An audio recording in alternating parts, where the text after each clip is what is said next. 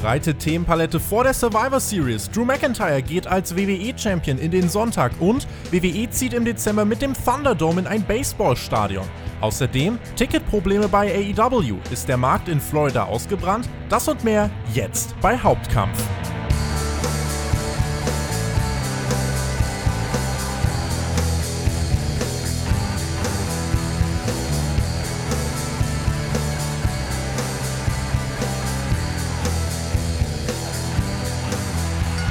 Der Endspurt im Jahr 2020 bahnt sich an. Wir begleiten euch wie jede Woche und besprechen mit euch die wichtigsten Themen der Wrestling-Woche hier bei Hauptkampf, eurem Wrestling-Talk vom Spotfight Wrestling Podcast. Mein Name ist Tobi und ich, äh, ja, ich glühe im Moment. Ich bin ja wirklich äh, gerade im Dauereinsatz und es gibt unfassbar viel Content hier bei uns bei Spotfight. Wir haben die Survivor Series Preview, die SmackDown Review, die letzte Show vor der Survivor Series. Außerdem dann am Montag die Live Review nach der Survivor Series und am Montagabend 19 Uhr Spotschau 2 mit Björn, mit mir und mit dem großen Comeback von Jonathan Perkix WWE. Und heute, am Sonntag, gibt's Hauptkampf. Der Gast, der war auch schon mal da, vor etwas mehr als einem Monat. Sehr viel positives Feedback, was wir gehört haben. Zwischendurch war er auch bei der G1 Review, da ging es äh, ja um New Japan. Insofern, warum denn nicht einfach nochmal miteinander reden? Die Podcast-Maschine, die soll ja nicht einrosten. Daniel aka Screwjob ist wieder da. Läuft denn alles noch? Es läuft alles sehr geölt, muss ich sagen, durch euch natürlich, durch die Podcasts und natürlich auch herzlich willkommen an alle Zuhörerinnen und Zuhörer und danke, dass ich nochmal dabei sein darf. Wir werden auf jeden Fall, äh, du sagst, äh, ist noch gut geölt. Wir kippen mit Hauptkampf einfach noch ein bisschen Öl rein und hoffen, dass das Ding so rund läuft wie nur möglich. Ähm, und gucken mal, wir haben ja einige Themen, an denen wir uns äh, abarbeiten können. Das Themenvoting auf äh, Patreon, patreon.com slash Podcast, hat ergeben der Thunderdome und der Wechsel ins Tropicana Field. Das wird gleich unser erstes Thema sein. Danach geht es um die Ticketprobleme, die AEW in Jacksonville, Florida hat. Äh, da können wir aber auch zudem mal noch auf die starken TV-Ratings schauen. Und das dritte Thema, das ist dann auch noch ein bisschen der Ausblick auf die Survivor Series. Drew McIntyre ist wieder WWE Champion und trifft dann in der Nacht von Sonntag auf Montag bei der Survivor Series auf Roman Reigns. Am Ende dann, wie ihr es gewohnt seid, natürlich eure User-Fragen, die ihr auch auf Patreon stellen konntet. Im Brennpunkt dann im ersten Teil dieses Podcasts, ne, die Wrestling Locations in Florida. Auf der einen Seite das Daily's Place, wo eben AEW veranstaltet. Jetzt dann aber erstmal, wenn wir auf WWE schon, das Tropicana Field in St. Petersburg, Florida. Keine Sorge, WWE geht nicht nach Russland. Ist eine geschlossene große Baseball-Arena, Platz für ein bisschen mehr als 36.000 Zuschauer. Und ab dem 11. Dezember ist das die neue Heimstätte von WWEs Thunderdome. Erstmal nicht mit Fans, dafür wohl mit noch mehr LED-Screens und noch mehr Feuerwerk. Der Location-Wechsel ist der Tatsache geschuldet, dass das Amway Center, wo WWE aktuell ist, einfach äh, bald wieder für andere Veranstaltungen genutzt wird und WWE nicht die ganze Zeit auf- und abbauen möchte. WWE hingegen hofft aber weiterhin darauf, dass man zum Royal Rumble wieder Fans dabei haben kann. Man will die nächsten Monate dann auch im Tropicana Field bleiben. Dort ja auch die Road to WrestleMania dann präsentieren. Wie siehst du die Chance jetzt angesichts auch der Entwicklung in den letzten Wochen und so, ähm, dass WWE denn wirklich schon zum Rumble wieder Fans reinpacken kann? Das wäre ja, äh, ja wahrscheinlich wieder Ende Januar, Anfang Februar so ungefähr in dem Dreh. Ist es realistisch oder kann man das noch nicht absehen? Also ich glaube schon, dass es realistisch ist, weil bei All Elite sind ja auch schon Fans da. Also die Möglichkeit, dass Fans dabei sind, die gibt es auch von der Gesetzgebung her ist ja sowieso in Florida etwas lascher als woanders. Mhm. Ähm, ist jetzt eine Sache, ich weiß nicht genau, wie dieses ähm, Tropicana Field aussieht, ob das ganz geschlossen ist oder ob es da auch wieder Lücken gibt, wie im Daily's Palace.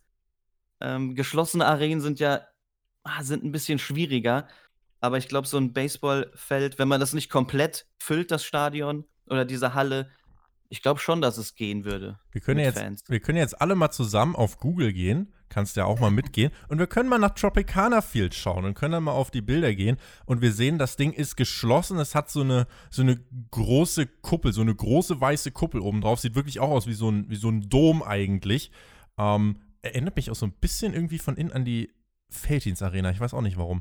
Ähm, aber da ist schon, also es ist geschlossen. Ähm, aber es ist trotzdem viel Platz nach oben. Das heißt, du kannst das wahrscheinlich auch belüften.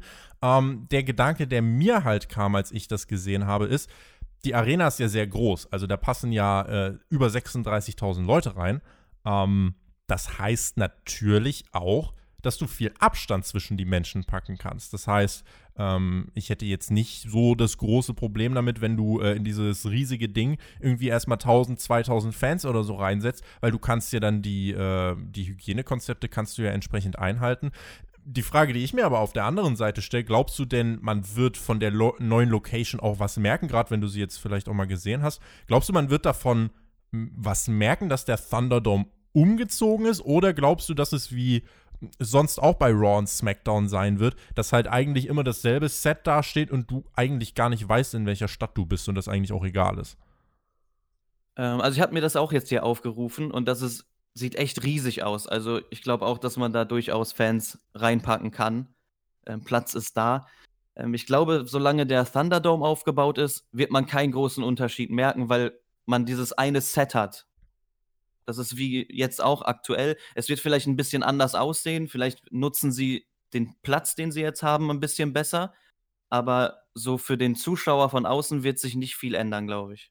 Ist dann natürlich die Frage, ne, du hast ja diese große weiße Kuppel, ob man da mit irgendwelchen Drohnenshots oder so arbeiten möchte. Du hast ja auch jetzt hier und da bei Raw und SmackDown so eine Drohne, die dann irgendwie durchs Amway Center fliegt über die Stage. Also eigentlich kannst du das halt schon groß inszenieren, wie du, äh, also wenn du möchtest. Das Ding ist halt, aber das wird auch, äh, das ist ein ganz normaler Effekt. Das wird, glaube ich, schon in den ersten zwei, drei Wochen wirst du schon eine Veränderung merken, aber es ist wie mit allem, du wirst dich dran gewöhnen. Also wir haben uns ja auch an den Thunderdome, als man dann aus dem Performance Center rausgegangen ist, das war ja auch ein ziemlich großer Wechsel, aber auch an den hat man sich dann ja nach äh, drei, vier Wochen ungefähr gewöhnt. Ich glaube, ja, das wird dann nochmal eine ganz andere Geschichte. Wenn eben echte Fans dann da sind, muss man halt gucken in dem Tropicana Field, wie man es denn macht, dass man die dann auch gut ausmikrofonieren kann, ähm, dass du dann halt auch wirklich welche hörst. Denn ich kann mir schon vorstellen, wenn du tausend Leute da reinsetzt, die aber wirklich einmal komplett äh, am anderen Ende jeweils sitzen, äh, dann wird es schwierig, da den Ton so ein bisschen einzufangen. Der Plan von WWE ist, dass man eigentlich ab Raw After Mania regelmäßig wieder die Fans dabei haben möchte und eben weiter auch in diesem Tropicana Field bleiben möchte. Irgendwann danach will man wohl auch wieder langsam auf Tour gehen und äh, da sind wir aber jetzt trotzdem schon dann in den Monaten April und Mai 2021 angekommen. WrestleMania steht vorher auch noch auf dem Programm. Das wird ja aber, so ist es zumindest gerade geplant, im Raymond, äh, äh, im Raymond James Stadium stattfinden, wo dieses Jahr ja schon WrestleMania 36 hätte stattfinden sollen. Auch da haben wir ja schon drüber gesprochen, als du hier warst. Äh, das kommt WWE ja entgegen, dass man Mania 36 ohnehin in Florida geplant hat und jetzt dann 2021 wohl schon auf die geplanten Konzepte und so weiter, was Bühnenaufbau angeht, zurückgreifen kann. Dann war das ja zumindest nicht äh, komplett für die Cuts. Aber dass man WrestleMania jetzt im Tropicana Field zum Beispiel veranstalten würde, also gerade für so ein großes Event wird man dann schon noch mal gucken, dass man eben so ein großes äh, Footballstadion sich krallen kann, oder? Ja, das macht auch mehr Sinn. Gerade zu WrestleMania glaube ich auch, dass da viele Leute gerne hinwollen. Und da bietet sich das halt auch an. Man muss halt gucken, wie machen sie es mit dem Thunderdome, weil sie wollen ja nicht immer auf- und abbauen. Ähm, da würde es sich vielleicht sogar anbieten, für die Show dann das Stadion zu wechseln. Möglicherweise. Also, dass man dass man da diesen Umbau nicht wieder hat. Wäre eine Idee. Ja, also ich bin mal generell gespannt, wenn du WrestleMania zum Beispiel jetzt veranstaltest, dann wirst du, dann ist natürlich die Frage, wird WWE dann überhaupt noch diese Thunderdome-Elemente mit einbringen? Oder sagt man generell, wir lassen die LEDs komplett weg? Also, das ist so ein bisschen das, was sich jetzt dann in den nächsten Wochen und Monaten zeigen wird, weil ich kann mir vorstellen, was vielleicht eine Idee ist, dass man sagt, okay, zu den großen Pay-Per-Views, wie dann zum Beispiel äh, dem Royal Rumble, vielleicht sogar der Pay-Per-View, der noch vor Mania stattfinden wird, äh, plus WrestleMania selbst, dass man da sagt, man geht vielleicht in eine andere Location und lässt Fans rein oder ob man es halt kombiniert, ob man sagt, wir lassen echte Fans rein und lassen die LED-Screens dort und äh, ne, machen quasi so einen Mix. Wobei das kann dann, glaube ich, gerade was den Ton angeht, kann das dann sehr komisch werden, ne? weil dann hast du in der Arena selber Fans, die was chanten. WWE spielt aber selber irgendwelche Chants ein. Das äh, ja, müsste man dann mal noch so ein bisschen ausklügeln, das Konzept. Also, ich bin dafür, wenn ich mir das alles so anschaue, ich bin eigentlich dafür, dass man es äh, schrittweise sich so ein bisschen, dass man sich schrittweise rantastet an die Auslastung. Wenn wir jetzt mal beim Tropicana Field bleiben, ich habe schon gesagt, das ist riesig. Fang mit 1000 an, steigere dich vielleicht auf maximal, weiß nicht, 4000, maximal 5000, sorg für ein gutes Hygienekonzept, Maskenpflicht, separate Einlasswege, separate Parkplätze, den Abstand, der ganze Kram. Und dann, ja, finde ich, ist das ein vertretbarer Weg eigentlich? Ja, das finde ich auch. Also gerade bei der Größe, es ist ja um ein Vielfaches größer noch als der Daily's Palace und da sind ja schon, ich glaube, 2000 bei der Großveranstaltung gewesen. 1000 ähm, waren es dann. 1000 waren im Daily's 1000. Place, ja. Okay, 1000 und bei dem, ich weiß nicht, wie groß das Daily's Palace ist, aber doppelt so groß wird das ähm, Tropicana Field mit Sicherheit sein, also wenn nicht noch mehr. Ins, ins Daily's Place in Jacksonville passen 5500. Also da, das ja, ist dann, dann mehr als das Doppelte, was dann ins Tropicana Field geht tatsächlich. Ja gut, dann hätte ich auch wenig Bedenken, wenn da 4.000, 5.000 reingehen. Ja. Also Platz ist ja da. Die neue Regierung ab Januar, die kann WWE da auch trotzdem, das wollen wir auch nochmal ansprechen, die kann WWE da ja immer noch einen Strich durch die Rechnung machen. Also zuverlässiges Plan, also ein wirklich zuverlässiges Plan ist, glaube ich, dieser Tage nicht möglich. Für fast niemanden gilt ja auch für uns in Deutschland. In den USA ist die Lage ja noch um einiges dramatischer, aber ich denke zumindest eine weitere WrestleMania im Lern Performance Center. Das wird man 2021, glaube ich, nicht präsentieren wollen, also unter keinen Umständen. Das wird, denke ich, WWEs oberste Prämisse sein, ne? Ja, aber ist ja auch verständlich. Es ist ihr großes Event, das große Ding für WWE. Und ich meine, die letzte WrestleMania, die hatte schon einen komischen Beigeschmack. Es war aber auch relativ früh in dieser ganzen Pandemie, also noch mhm. total ungewohnt. Und ja, ich will, würde auch lieber eine WrestleMania sehen mit Fans und wenn es nur eine Handvoll ist. Ähm, aber so komplett ohne und wieder nur LED.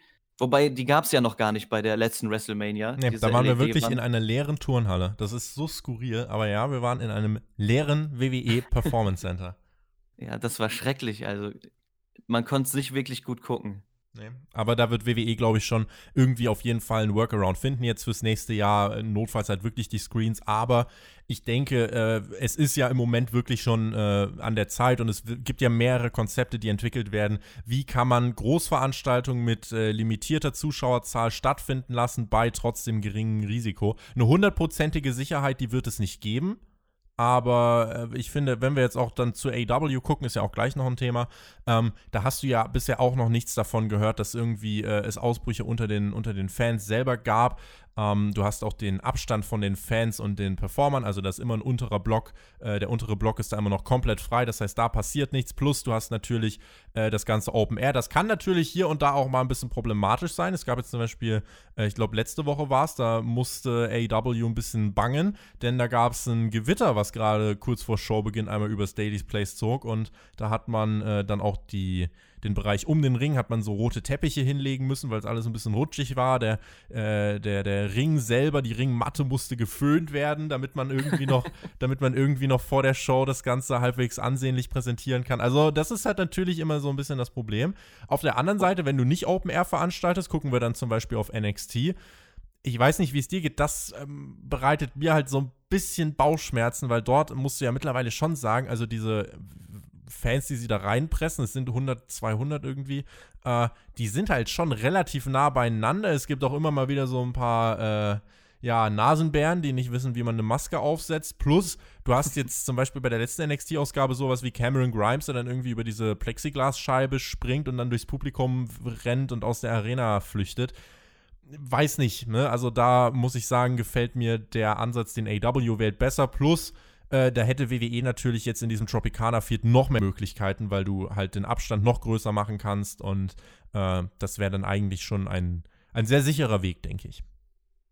Ja, also das mit dem Gewitter zum Beispiel habe ich gar nicht mitbekommen. Es ist ja auch gefährlich. Also wenn da irgendwas vom Seil gezeigt wird und die sind rutschig. Man hat das ja bei Matt Seidel gesehen, dass bei seiner ersten Shooting Star Press, dass wenn es rutschig ist, dass es auch mal ganz schön nach hinten losgehen kann. Ja. Matt Seidel. Aber da war es ja, ähm, da war es ja, wie wir dann äh, gelernt haben, bei Being the Elite, hat ja Michael Nakazawa, hat ja nur den, das, das äh, Top Rope eingeschmiert mit Öl. ist ja, Stimmt. war dann ja die Auflösung. Nein, aber was, was du ansprichst, total richtig. Also das, ne, da hätte WWE dann natürlich wieder den Vorteil im Tropicana Field, dass es da ja überdacht ist, aber trotzdem relativ groß und offen. Äh, du musst halt, das ist ja die Sache, Aerosole, du musst halt irgendeine Luftzirkulation reinbringen. Ähm, und ja. das ist, glaube ich, trotzdem da leichter, äh, weil diese Kuppel von diesem Tropicana Field ja doch relativ groß ist. Ähm, und dann, ja, muss halt jemand das Dachfenster aufmachen. Also irgendwie, irgendeinen Weg wird es schon geben. Jetzt waren wir schon bei AEW und damit sind wir nicht jetzt zwingend beim Daily's Place. Das ist äh, so, so ein Randaspekt. Es geht in erster Linie darum, dass die Tickets sich nicht mehr so wirklich verkaufen lassen. Vielleicht, äh, bevor wir jetzt äh, ja exakt über dieses äh, Ticketproblem sprechen, glaubst du denn, wenn WWE jetzt wieder Fans zulässt, dass man sich dann vielleicht mit AEW die Fans auch wegnehmen wird, weil der Markt ist ja ohnehin schon relativ ausgebrannt. Reden wir auch gleich noch drüber. Glaubst du, wenn jetzt WWE sagt, naja, dann werden wir für Raw und SmackDown immer noch 3000 Leute reinholen, dass das AEW mit den 700, 800, die sie jede Woche wollen, schaden könnte?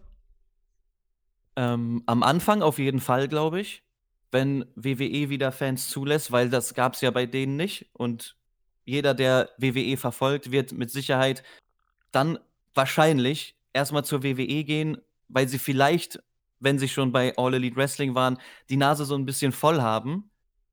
Dann, ja, ich kann das schon nachvollziehen mit, den, mit dem Rückgang der Ticketverkäufe. Aber WWE wird am Anfang so einen kleinen Impact haben, weil es halt jetzt ist WWE wieder auf für Fans.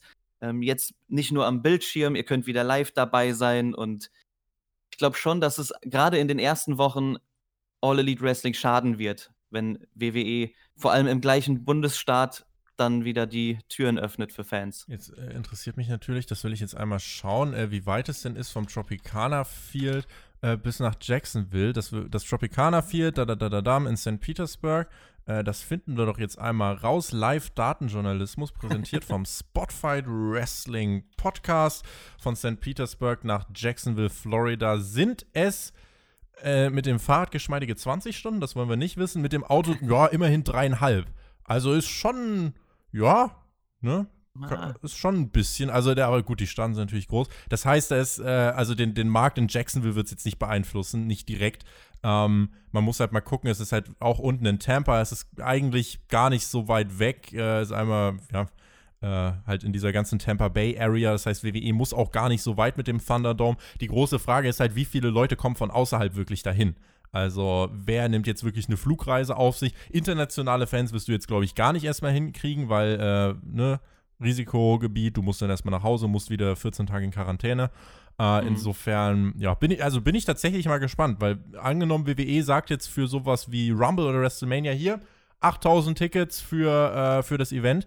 Bei AW Full Gear gab es Probleme, diese 1000 Tickets zu, wegzukriegen. Und die Card war schon groß, muss man sagen. Insofern bin ich mal gespannt, ob vielleicht dann auch einfach zu viele Plätze angeboten werden und aber der Markt wirklich sehr limitiert ist, dass halt irgendwie am Anfang wirklich trotzdem nur diese 800 bis 1500 oder so kommen. Das glaube ich, eine ganz spannende Geschichte. Aber um äh, zurückzukommen zu dem Thema AW und Daily's Place, ähm, da gab es ja eine Meldung äh, Anfang der Woche bei uns, www.spotfight.de. Ticketabsatz von AEW bricht ein. Dave Meltzer berichtet, dass All Elite Wrestling aktuell große Schwierigkeiten habe, Tickets für Dynamite zu verkaufen. Auch extra produzierte Promo-Videos sowie die Ansetzung eines Meet and Greets mit Cody Rose sollen nicht den gewünschten Erfolg gebracht haben. Grund dafür könnte die Sättigung des Marktes in Jacksonville sein, wo AEW seine Shows seit Beginn der Pandemie austrägt, so Dave Meltzer. Und Dave Meltzer hat auch jetzt im Laufe der Woche noch ergänzt, ähm, man hat Anfang dieser Woche am Montag für die aktuelle Dynamite-Ausgabe gerade mal 100 Tickets verkauft.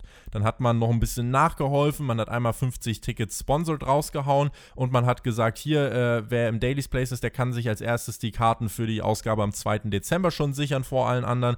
Und so hat man es dann geschafft, dass immerhin 450 da waren. Also das ist jetzt kein Wettbewerb, wer kann die meisten Fans irgendwie reinholen, aber es ist für AW, denke ich, durchaus schon ein Problem, wenn du dich darauf einrichtest, dass dann irgendwie 500 Leute da sind und im Endeffekt äh, hast du zwei Tage vor der Veranstaltung nur 100 verkaufte Tickets. Das ist schon, na, ist schon dramatisch, finde ich. Das ist auf jeden Fall bitter, muss man sagen. Ähm, aber ich kann es auch auf einer an einer Stelle nachvollziehen. Ähm, wenn du in Jacksonville wohnst und Wrestling-Fan bist oder in der Nähe halt, das, und du warst halt schon da, du kaufst dir ja auch nicht jedes Mal wieder neue Tickets. Gerade am Anfang haben sie es, glaube ich, so gemacht, dass du ein Ticket gekauft hast und dann hattest du aber drei Dynamites was davon, also du konntest dreimal dahin gehen und irgendwann hast du halt auch keinen Bock mehr. Also klar ist es geil, das live zu sehen und ähm, diese Atmosphäre zu spüren, aber die ist auch jetzt gerade nicht so, wie sie sein sollte. Ähm, deswegen es ist halt kein, kein Fußball oder Football wie in Amerika. Es ist nicht so riesig, wie man sich das vorstellt. Also in Deutschland wäre es nicht anders, wenn du eine Liga hättest, die bei dir um die Ecke ist, würdest du dir das auch angucken, aber würdest du wirklich jedes Mal dahin gehen? Wenn sie jede Woche veranstaltet, ja. Ja, das ist so eben die, das Problem und es ist ja auch so ein Dilemma der Pandemie auf der einen Seite, wenn Fans dann halt wirklich nur an diesem einen Ort, das heißt Touren kannst du jetzt nicht und natürlich ist der Markt dann irgendwann ausgebrannt, weil äh, die wenigsten, also es wird welche geben, aber die wenigsten werden trotzdem jede Woche 40, 50 Dollar an sich für Wrestling Live ausgeben.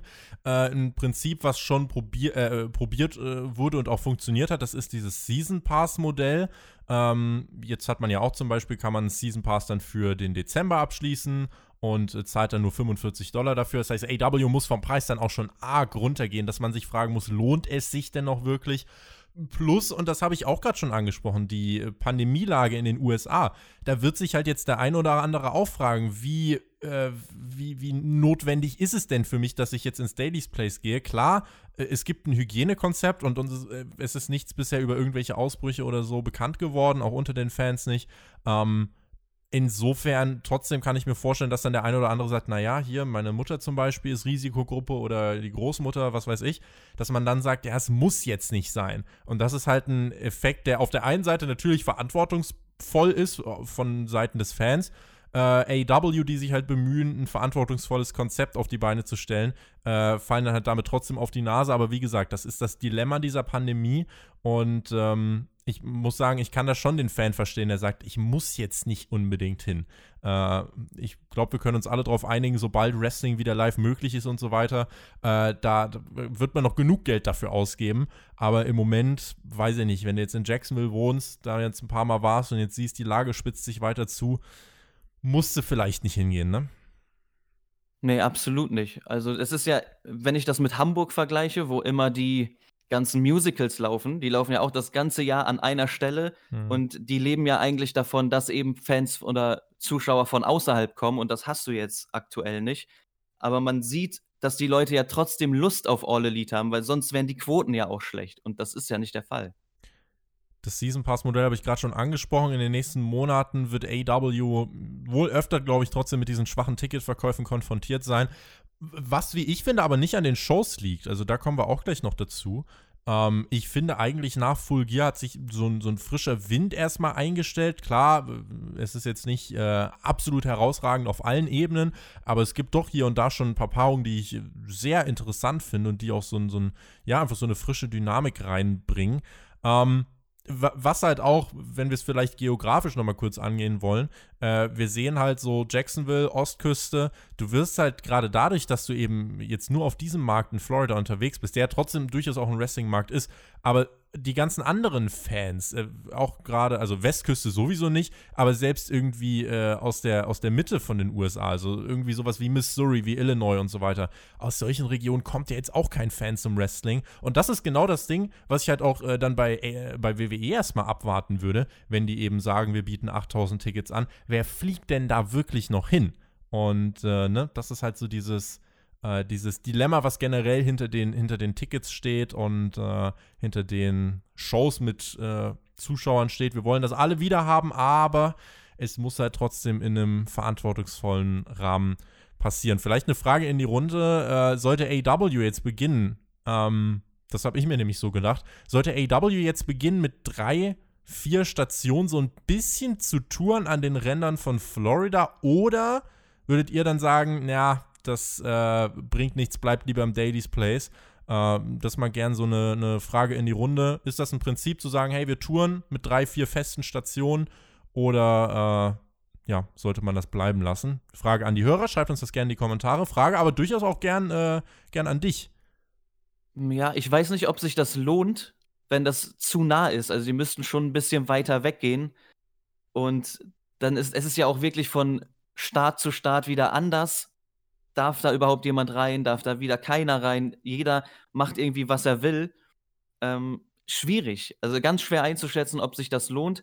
Ähm, wirtschaftlich vielleicht schon. Also wenn man auf WWE guckt mit dem Thunderdome, glaube ich, machen die ja gar kein Geld. Also ja kostenlos, man kann sich ja einfach anmelden. Ähm, ich weiß nicht, ob sich das wirtschaftlich so sehr lohnt für All Elite Wrestling, dass sie das eingehen, dieses Risiko. Das ist ja auch immer mit Kosten verbunden. Du musst alles ja. aufbauen dort, du brauchst Personal. Ja. Genau, also das ist auch so ein bisschen, ja, es muss sich rechnen. Du müsstest die Garantie haben, dass dann halt auch Fans da sind, aber Klar, das, also einer der wenigen, wenigen Vorteile ist, dass du weniger Reisestress hast, das stimmt. Wenn wir auf die Zeit nach der Pandemie gucken, das ist ja das, was äh, wir wünschen, ist uns alle. Glaubst du, dass es dann, was Fans angeht, wirklich zu einem Boom kommen könnte? Also glaubst du, dass wir dann auch äh, nicht nur bei äh, WWE, sondern auch bei AEW äh, sehen, wie vielleicht nicht nur 4000, 5000 da sind, sondern dass man es vielleicht schafft, so wie es auch am Anfang von äh, von den Dynamite-Shows war, dass man es schafft, vielleicht sogar 10.000 Fans wieder äh, in, die, in die Hallen zu bekommen in den ersten Monaten nach der Pandemie? Also wenn das Ganze wirklich überstanden ist und kein großes Risiko ist, dann glaube ich, wird das schon einen Effekt haben. Also es wird boomen. Da bin ich mir ziemlich sicher. Gerade wenn die wieder auf die andere Seite der USA dürfen, wo die Leute halt nicht gesättigt sind, weil sie überhaupt kein Wrestling kriegen. Mhm. Ich glaube schon, dass da dann die Hallen voll werden. Bei beiden Ligen, bei beiden großen. Und wenn man sich anschaut, äh, die letzten Shows, die äh, eigentlich noch stattfinden sollten, dann vor der Pandemie von AW, ich erinnere mich, ich, ich werde dieser Ausgabe so sehr hinterher trauern. Äh, und ich hoffe, wir werden eines Tages was Vergleichbares sehen, wobei manche Momente kannst du nicht wieder kreieren. Es hätte diese äh, Ausgabe gegeben äh, in New York, wo du 13.000 Fans gehabt hättest, 12.000 Fans gehabt hättest, du hättest das Wargames-Match im Main Event gehabt in der Circle gegen die Elite, du hättest das Debüt von Matt Hardy gehabt und du hättest das Debüt von Mr. Brody Lee gehabt. Alles in einer Show. Vor 12.000 Leuten.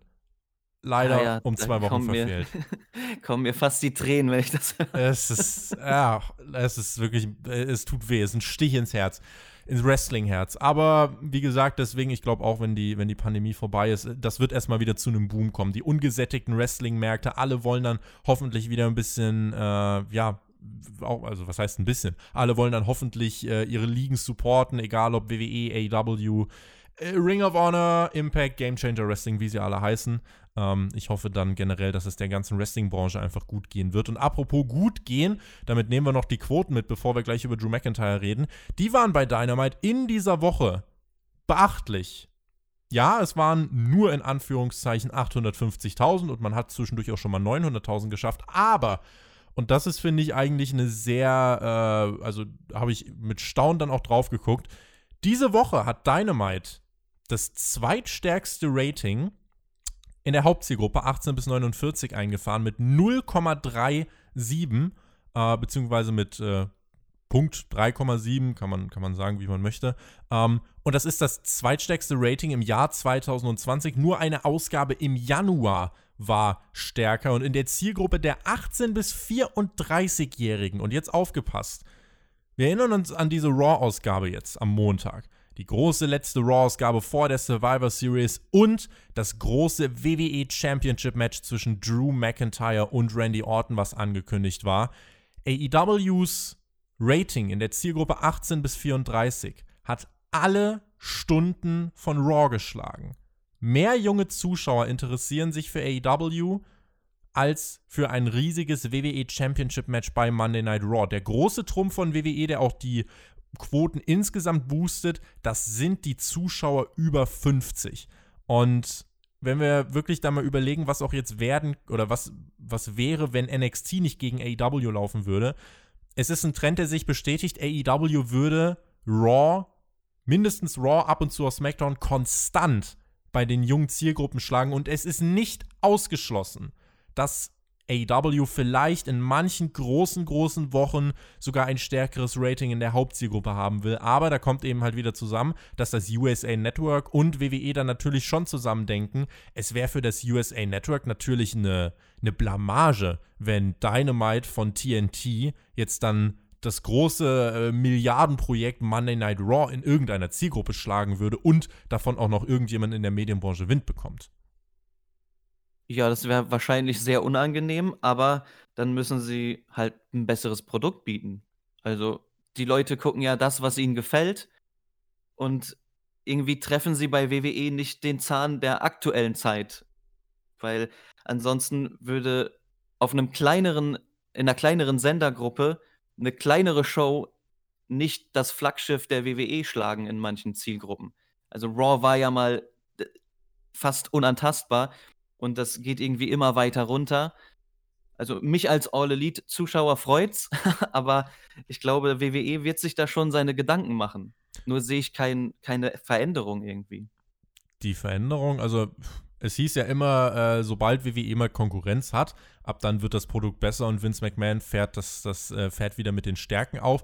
Wir werden mal gucken. Also, wenn wir jetzt aufs WWE-Produkt schauen, ist ja auch gleich dann im letzten Teil nochmal Thema. Äh, SmackDown ist im Moment, finde ich, durchaus äh, schaubar und eigentlich das beste WWE-Produkt seit vielen Monaten, was man dort auf die Beine stellt, muss man jetzt ganz ehrlich zugeben. Äh, aber es geht hauptsächlich natürlich schon um Raw und dass weder das USA Network noch WWE wollen, dass äh, AEW da auch nur wirklich ansatzweise äh, an, die, an die Zahlen herankommt. Und äh, es geht nicht um diese Gesamtzuschauerzahl. Die ist nice to have, aber wenn äh, AEW mehr Zuschauer aus der Hauptzielgruppe erreicht, dann ist das für so einen Werbetreibenden viel lukrativer als äh, ja, bei Raw, wo er ganz viele 50, 60, 70-Jährige erreicht, die halt früher mal Catchen geguckt haben. Und äh, das muss man halt immer mit bedenken. Das ist Medienlogik, das ist Werbelogik.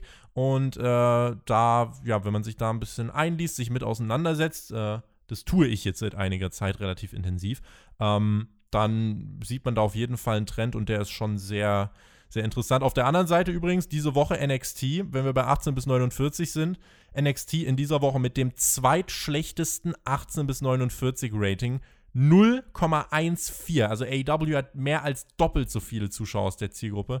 NXT 0,14, der zweitschlechteste Wert, seitdem man auf dem USA Network ist.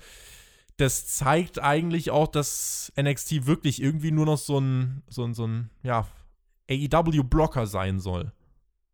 Ja, was schade ist, weil ich fand, NXT war mal die beste Show von allen, die WWE auf die Beine gestellt hat.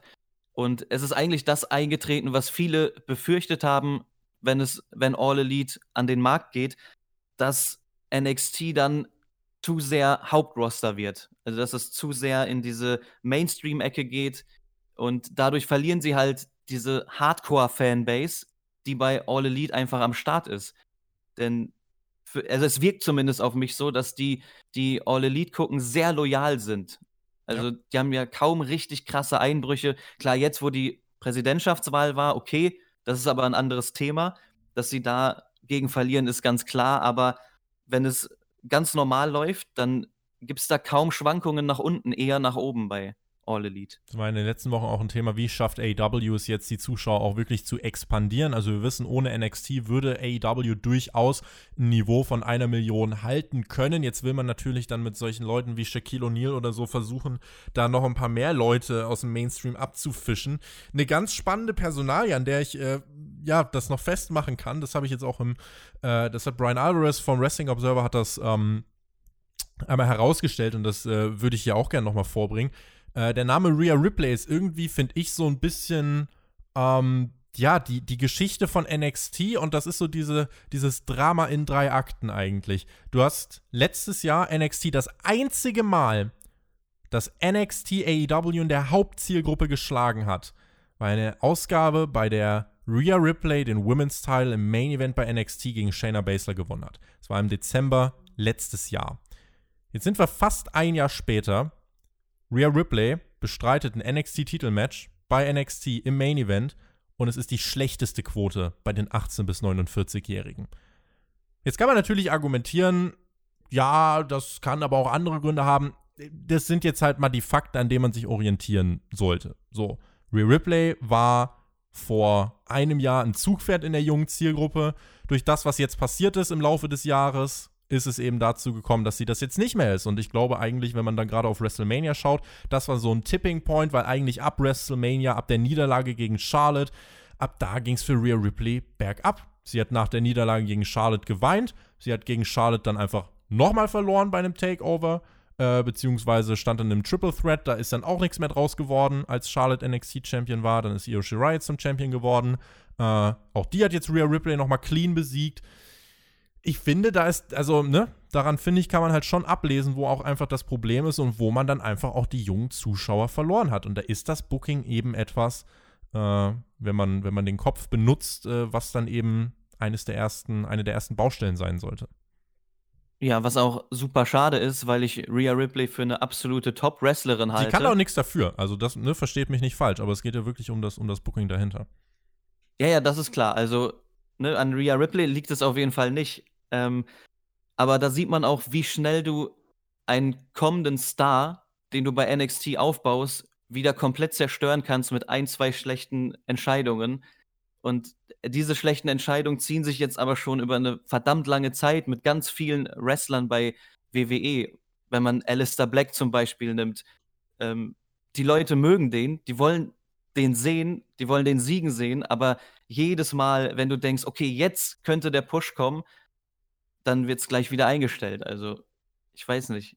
Es gibt so viele gute Wrestler bei WWE, die ich total feier, aber ich kann mir dieses Produkt einfach nicht angucken, weil ich weiß, mein Favorit und der Favorit von vielen wird jetzt ganz kurz gepusht und dann einfach wieder fallen gelassen.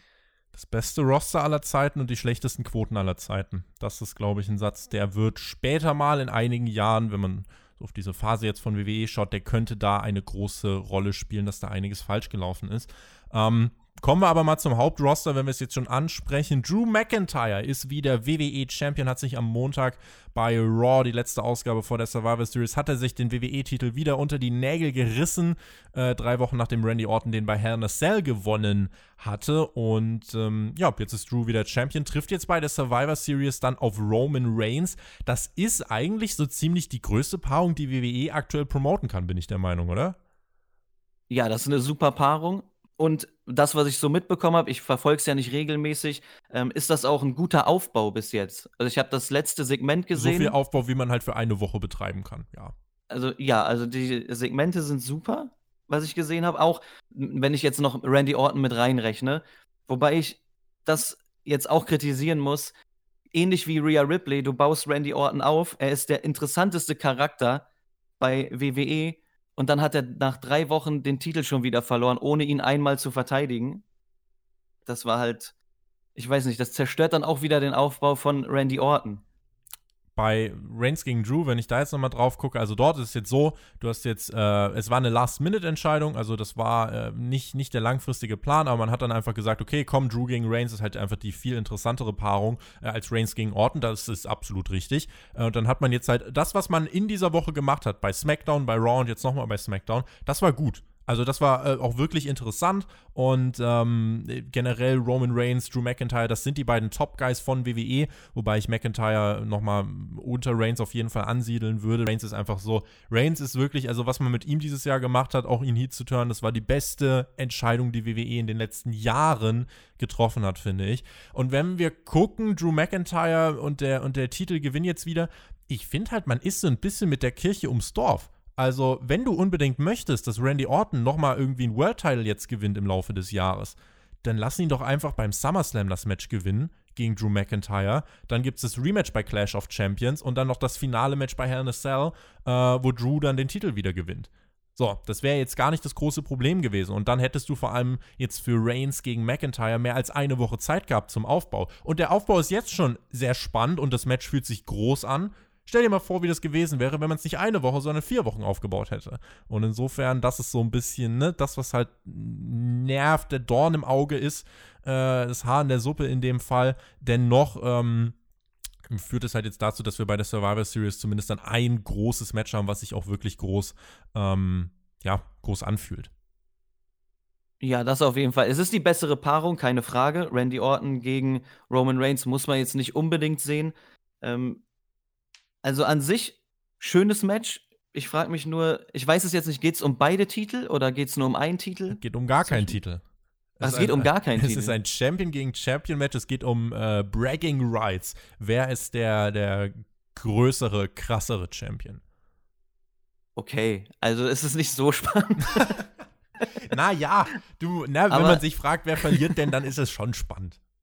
ähm, aber ich finde, ich finde den Aufbau wirklich gut und jetzt ist die Frage, hätte WWE in vier Wochen denn den Aufbau auch durchgezogen? Weil die schwanken ja gerne sehr schnell um. Ja, aber das ist eine Story mit Reigns und da wäre auch Paul Heyman mit beteiligt gewesen und da muss man ja sagen, da kam ja bisher nur Gold raus. Insofern glaube ja, ich, also glaube ich, gerade wenn sich auch einiges auf der SmackDown-Seite abgespielt hätte, das wäre schon stark geworden. Also da hättest du einiges machen können. Die Frage, die ich mir halt stelle, wenn du jetzt sagst, so kurzfristig, äh, okay, wir haben jetzt ähm, wir haben jetzt Drew zum, zum Champion gemacht. Natürlich, der Ausgang kann man sich jetzt fragen. Drew sollte eigentlich nicht verlieren, Reigns sollte nicht verlieren. Ihr könnt mal in die Survivor Series Preview bei uns auf Patreon reinhören. Dort habe ich so ein paar Szenarien aufgezählt, wie ich es mir wünschen würde, wie es ausgeht und was ich glaube, wie WWE das Ganze lösen wird, diesen Main Event der Survivor Series. Ähm, Schaut da gerne mal auf äh, Patreon vorbei, da gibt es die Preview. Und da haben wir da nochmal drüber gesprochen und da habe ich so mein Szenario geschildert. Aber die Frage, die ich mir dann eher für die Zukunft stelle, ist, wechselt der Titel dann jetzt einfach dann wieder zu orten, weil es ist ja wirklich so eine Tradition jetzt geworden seit drei, vier Jahren, dass vor der Survivor Series ein großer Titel wechselt, weil man merkt, die Main Event Paarung passt nicht. Sonst hast du da auf einmal Brock Lesnar gegen Jinder Mahal und das will keiner. Insofern, äh, das hat eine gewisse Tradition mittlerweile, Traditional Survivor Series Title Change. Aber die Frage ist, wie geht es denn danach weiter? Also holt sich Randy den Titel nochmal, dann gehen wir jetzt auf die 16 zu.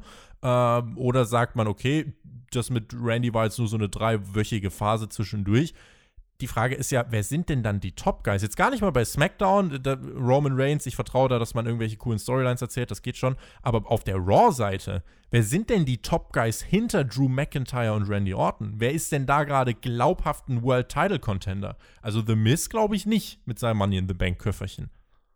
The Miz auf keinen Fall, aber er ist zumindest mal eine Gefahr, alleine weil er den Koffer bekommen hat. Aber wen gibt's denn noch bei, bei Raw, der oben auf ist? Ja, das, also, äh, das ist die Frage, das, äh, auf die ich jetzt nicht unmittelbar eine Antwort habe. Also klar, du hast viele, die irgendwie in der Midcard rumdümpeln. Seamus, Matt Riddle, Keith Lee.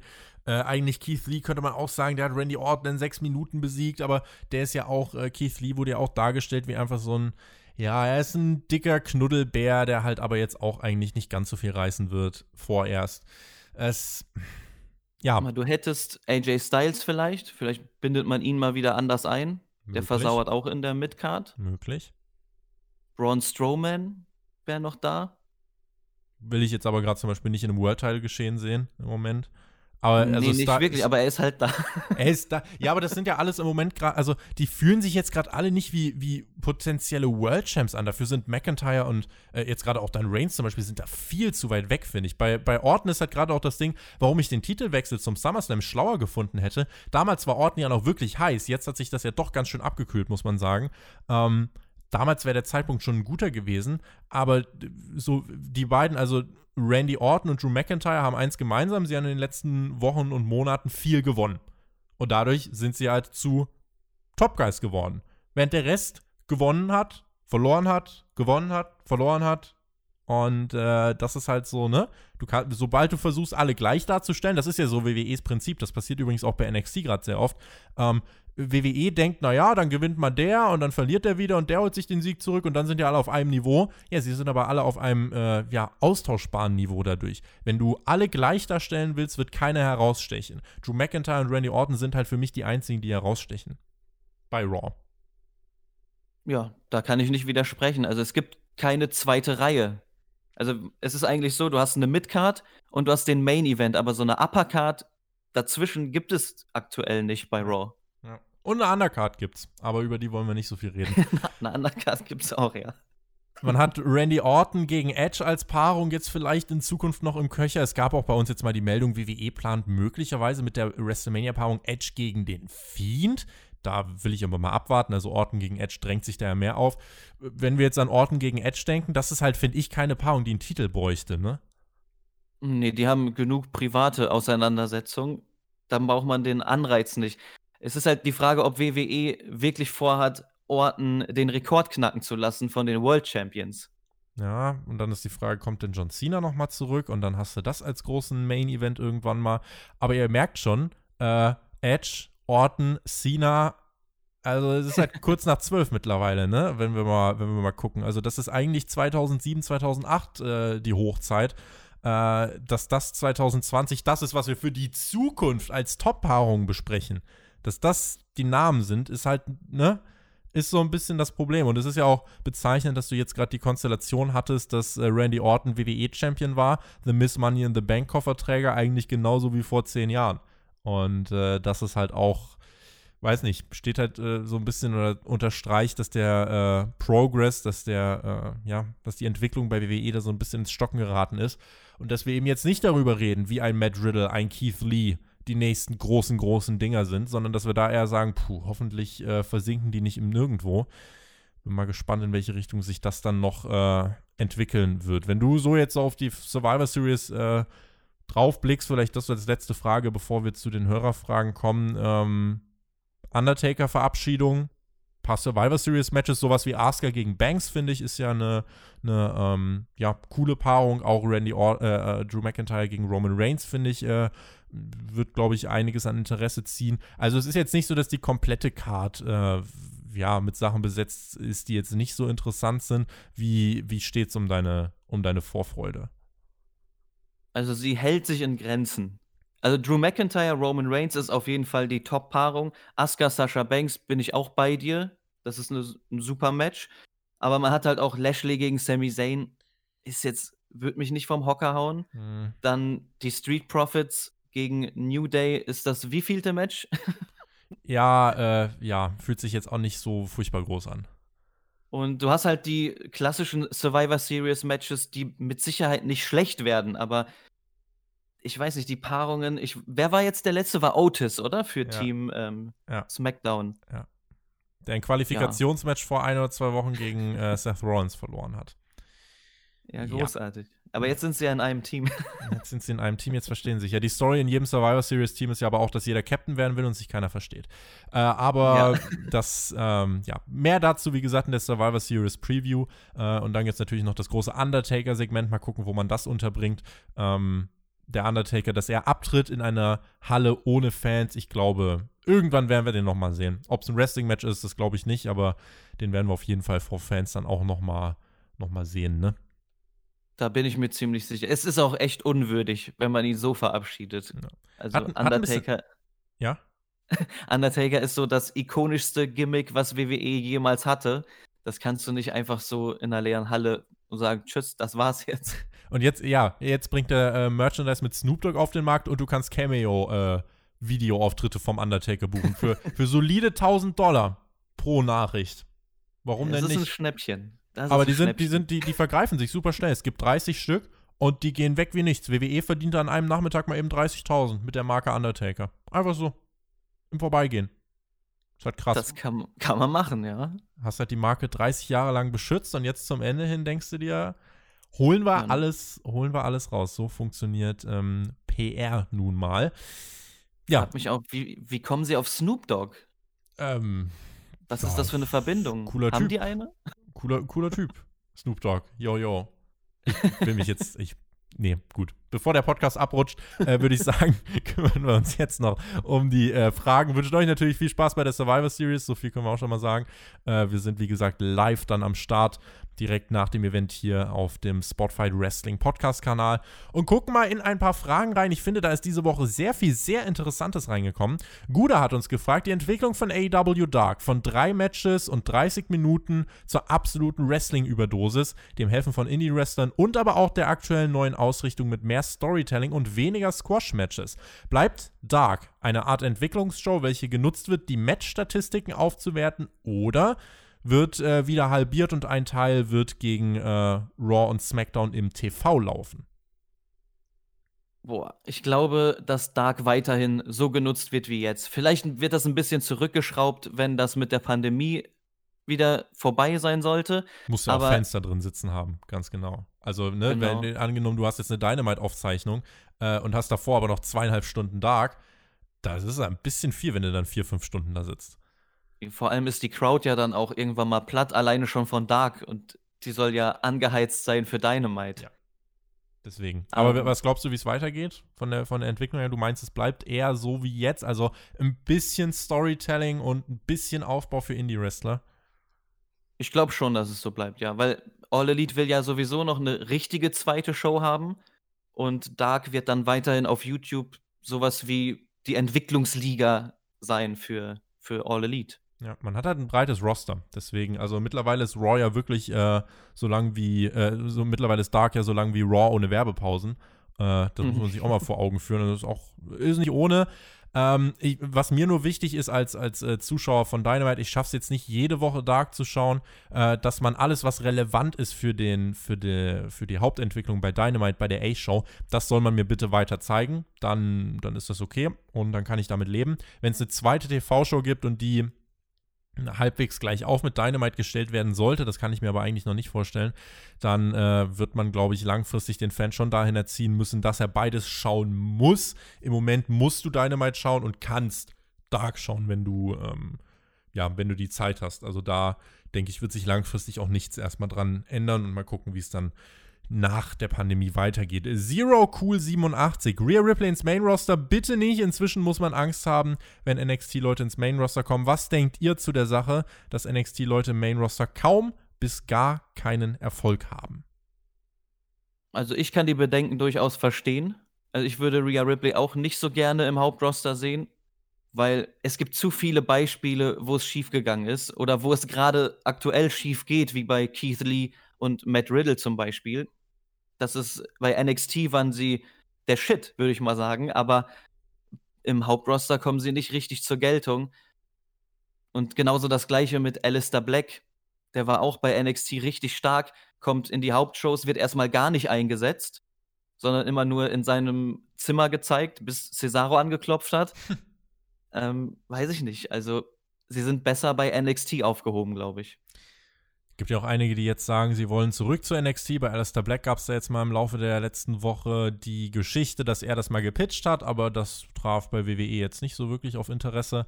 Ähm, ja, ne, du hast die, du hast die Beispiele im Moment schon angesprochen. Also das Problem ist halt einfach, dass auch den Leuten, die aufsteigen, denen werden halt einfach wichtige Attribute genommen, die sie bei NXT populär gemacht haben. Keith Lee hat bei NXT nicht populär gemacht vor ausverkauften Hallen, dass er sich verhält wie ein klassischer WWE-Backman, der ein paar Shoulder-Tackles zeigt. Keith Lee äh, war jemand, der krasse Matchpsychologie hatte, der ähm, mega Charisma am Mikrofon hatte, der krasse Moves auspacken konnte für seine Statur, der wirklich High-Flying-Manöver konnte. Die darf er ja nicht zeigen. Also er hat bei Raw jetzt mal vor zwei Wochen einen Dive gezeigt, bei dem er sich äh, fast äh, den, den Hinterkopf auf dem Apron aufgeschlagen hat. Ähm, insofern, also Ne? Und bei NXT auch, er hat einen anderen Theme-Song gehabt, er hat einen anderen Look gehabt. Das sind halt einfach, oh, die, das sind einfach die Unterschiede. Und äh, bei Matt Riddle, ich muss euch nur an die Promo erinnern, äh, eine Minute, wie er eine Minute lang Bro in verschiedenen Emotionen gesagt hat. Und das war die Promo von Matt Riddle. Hat er bei NXT auch nicht gemacht. Bei NXT hat er Promos über einen Pokal und einen Golfkart gehalten und das war unterhaltsam. So. Und dieser Matt Riddle ist jetzt im Main-Roster und äh, wird absolut beschnitten. Und das ist halt das Problem. Und ich hoffe bei Rhea Ripley, die cool war, da sehen wir aber jetzt halt schon bei NXT die Veränderung. Die bei NXT cool war, war dann kurz mal im Main-Roster-Booking gefangen mit Charlotte und ab dann ging es halt äh, bergab, hat viel verloren, auch bei NXT. Und jetzt sehen wir ja, sie verliert dadurch ihre Zugkraft und deswegen ähm, Hoffen wir mal, äh, dass wir eines Besseren belehrt werden, aber allzu viel Hoffnung hätte ich jetzt in dem Fall auch nicht. Wobei es eine Möglichkeit wäre. Wer weiß, ob sie ja jetzt schon nach ihrer Niederlage bei NXT jetzt bald was fürs Main Roster ist. Es war ja eigentlich auch ein Thema hier für Patreon, äh, oder es war in der Themenauswahl mit drin. Die anderen drei Themen waren aber deutlich mehr gewotet worden, aber jetzt haben wir auch über Rhea Ripley mal kurz gesprochen. Matthias hat auch geschrieben, wenn Rhea Ripley ins Main Roster kommt, dann RIP. Hoffen wir mal, dass es nicht so schlimm wird. Tom hat uns geschrieben: Hallo Tobi und Daniel, meine Frage bezieht sich auf die Umfrage zu Spotshot 2. Dort steht ein Event zur Abstimmung, wo die Bezeichnung ECW enthalten ist. Und zwar geht es da um ECW One Night Stand 2005. Ihr könnt noch im Community-Tab weiter abstimmen. Die Abstimmung ist noch offen bis zum Montag. Montag 19 Uhr beginnt Spotshot 2. Äh, ihr könnt noch abstimmen. Also entweder wir schauen One Night Stand 2005 oder wir gucken die Survivor Series 2016. Es ist im Moment ein. es ist im Moment ein enges Rennen. Ich hoffe, ihr hasst uns nicht zu sehr. Ähm, meine Frage an euch wäre: Was war euer erster Kontakt mit der ECW und was war eure Meinung darüber? Bin gespannt auf eure Antworten und freue mich schon auf Montag. Boah, mein erster Kontakt mit der ECW war. Also da gab es noch DSF Action. Ich weiß nicht, ob sich da überhaupt jemand dran erinnert. Auf Premiere. Premiere gibt es ja auch nicht mehr. Ach du Schande, bin ich alt. Ähm, mein erster Kontakt war dort und das war eine ganz normale Show in ihrem Theater, was sie da haben. Ähm, und ich habe das erste Match war, glaube ich, die Eliminators gegen Rob Van Dam und Sabu. Oh und ja. ich glaube, mehr muss ich nicht sagen, dass mich das überzeugt hat von dieser Liga. Ähm, es war natürlich was komplett anderes. Die sind ja immer ausgerastet in ihren Shows, haben komplett übertrieben und zur damaligen Zeit war das einfach, das war krank. Aber ich habe sehr gute Erinnerungen an, an die ECW und ähm, bin froh, diese Zeit mitgenommen zu haben.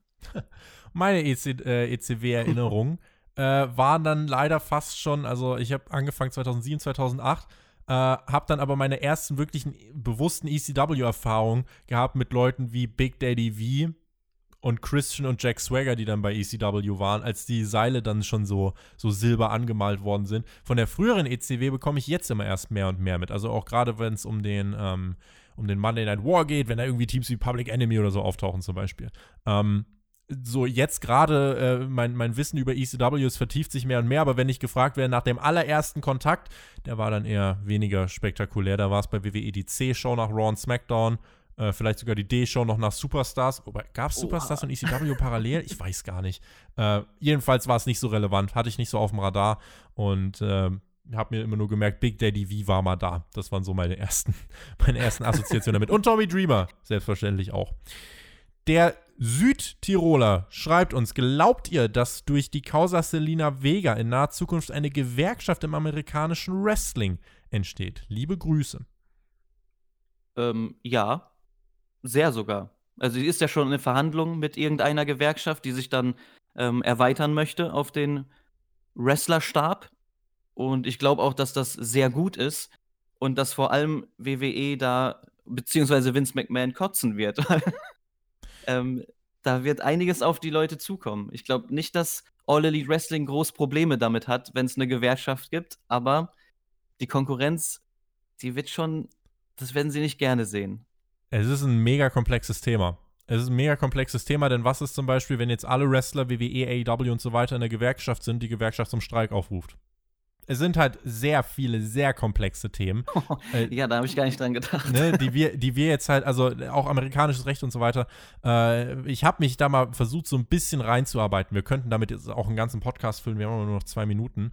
Äh, insofern, also ne, die, die, äh, ja, die Gewerkschaft, die sich da bei äh, Selina Vega gemeldet hat und bei der auch zum Beispiel Stone Cold drin ist, The Rock ist da auch drin, das ist SAG-AFTRA, die Screen Actors Guild American Federation of Television and Radio Artists, äh, ist eine amerikanische Gewerkschaft, die ca. 160.000 Film- und Fernsehschauspieler, Journalisten, Sänger, Tänzer, Disc-Jockeys, Synchronsprecher und andere Film- und Fernsehschaffende und weitere in der Medienberufstätige weltweit vertritt.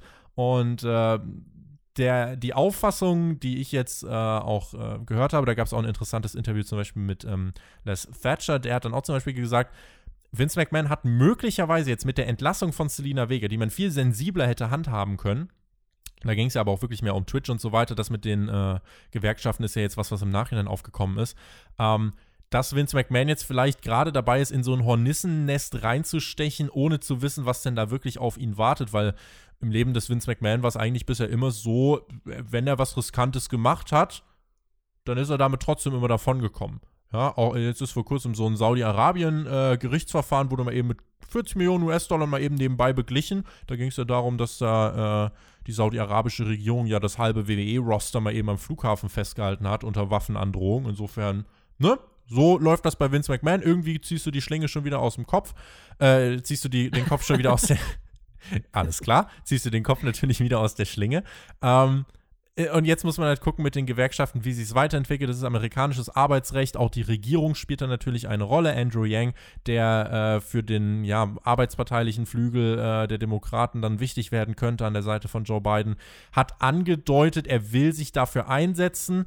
Aber wie gesagt, komplexes Thema. Wer muss dann da rein? Muss nur WWE da rein? Müssen alle rein? Sind Independent Contractors vielleicht gerade, wenn es irgendwie um die richtigen Independent Scenes geht, ist es da nicht vielleicht besser, wenn die independent sind? Weil Independent Contractors ist ja gerade nur bei WWE eigentlich ein wirklich großes Problem. Weil dort natürlich, du musst deine ganzen Kosten und so weiter selber bezahlen. WWE bucht dich quasi als, äh, als, als, ähm, Scheinselbstständigen in dem Fall. Äh, wenn du jetzt aber zum Beispiel wirklich durch die Indies tourst mit Game Changer Wrestling und so weiter, äh, da, da, willst du ja trotzdem independent sein. So, müssen die auch in eine Gewerkschaft? Wer muss da rein? An welche Richtlinien müssen sie sich halten? Bei welcher Liga? Bla. 150.000 Fragen. Äh, insofern glaubt ihr, dass äh, sich in naher Zukunft eine Gewerkschaft im amerikanischen Wrestling bildet? Ähm, ich glaube auf jeden Fall, das Thema wird präsent werden. Und ähm, da wird es gerade auch mit dem Regierungswechsel, glaube ich, eine Entwicklung geben. Und äh, da bin ich gespannt, ob sich wirklich da was rausbilden kann. Aber da gibt es noch sehr viele Fragen, die vorher beantwortet werden müssen.